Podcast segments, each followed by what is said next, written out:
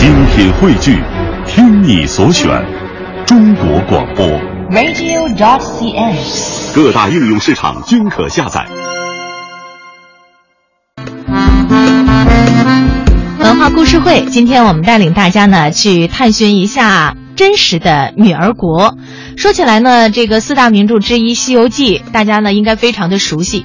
伴随着这部名著的火热，女儿国也跟着成了孩子和老人茶余饭后的谈资。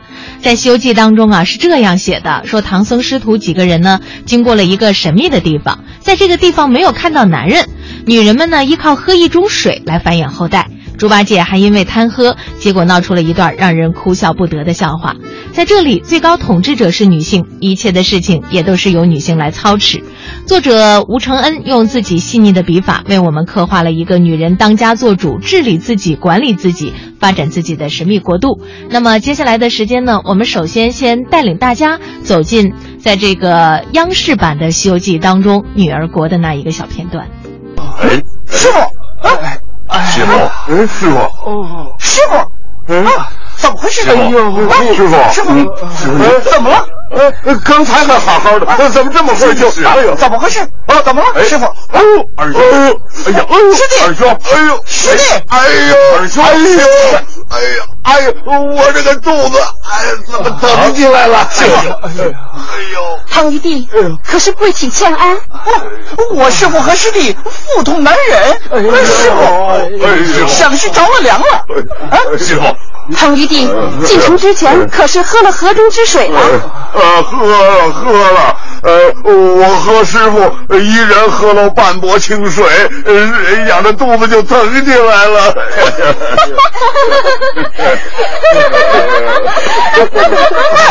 笑什么？哎，还不快去端热汤来！悟空，哎，师傅，小师傅不必发怒，热汤也治不好他们二人的腹痛啊。啊，哎呀，这这怎么回事啊？我们国中就是女人，没有男人。城外那条河叫做子母河。啊，子母河，嗯，我国二十以上之人才敢喝那河中水，喝了便要降生孩儿。你师傅和你师弟喝了子母河的水，成了胎气，想是要生娃娃了。啊啊！生啊！我觉得在《西游记》整部小说当中，我最爱看的就是女儿国这一段了，非常好玩儿。对，啊特别有意思哈，看到那个猪八戒那个 憨态的样子哈，呃，其实呢，也正是因为有了这样的一个故事，所以以致后人们常常去猜想，这个世界上啊，到底是有没有这样一个女儿国呢？那这样的一个国家究竟存在着多少让人难以知晓的故事呢？呃，历史追踪在历史上呢，我们看到唐玄奘曾经写了一部《大唐西域记》一书，在这部书中，唐玄奘记述了一个大雪山当中的东女国，这个东呢是东南西北的东，并说在这个国家是以女为王，因此呢以女称国。而据《旧唐书》第一百九十七卷《南蛮西南夷传》当中记载。东女国，西羌之别称，以西海中富有女国，故称东女焉。俗以女为王，东与茂州党项接，东南与亚洲接，界隔罗女蛮及百郎夷，其境东西九日行，南北二十日行，有大小八十余城。嗯，那么从这两段的记载当中，我们可以看出，历史上啊，的确曾经有女儿国的存在。那么，既然女儿女儿国曾经真实的存在过，那么在这个国家当中，难道就真的没有男人存在吗？在唐玄奘写的《大唐西域记》一书当中，他是这样说的：“是以女为王，因以女称国。夫亦为王，不知政事，丈夫为征伐田众而已。”东接吐蕃国，西接于田国，西呃北接于田国，西接三河呃三波呵国。这呵呢就是契诃夫的呵。从这段话当中呢，我们可以看出，在这个国家当中，并不仅仅都是女性，而是也有男性的存在。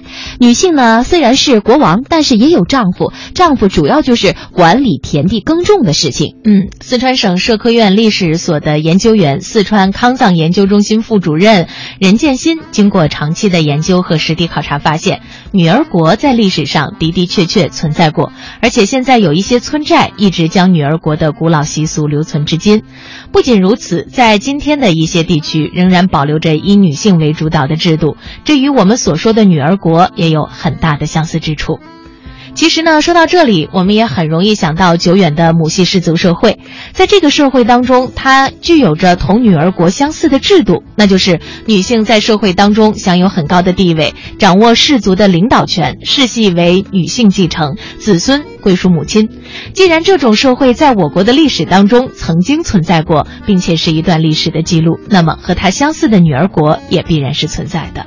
那由此可见，历史上的确存在过女儿国，只不过这个国家并非像《西游记》当中所描述的那样，只有女性而没有男性，它也是有男性存在的。而不同之处就在于呢，这个国家当中是以女性为领导，而不是像现在所约定俗成的那样，男性才是社会的主导。实际上呢，我觉得可能在社会当中会存在着这样的一种状态哈，就是母系氏族社会。嗯，而现在在家庭当中又有多少在家里边是太太当家的，是吧？是。呃，所以呢，我觉得可能在这种程度上，需要我们整个社会，包括我们的男士们，对你身边的女性朋友好一点。就像我们今天在上节目的时候，都是两位女性主持主持人，因为女性可能在这个社会当中，她的拼搏和奋斗需要付出的更多，也希望大家呢能够更多的关注。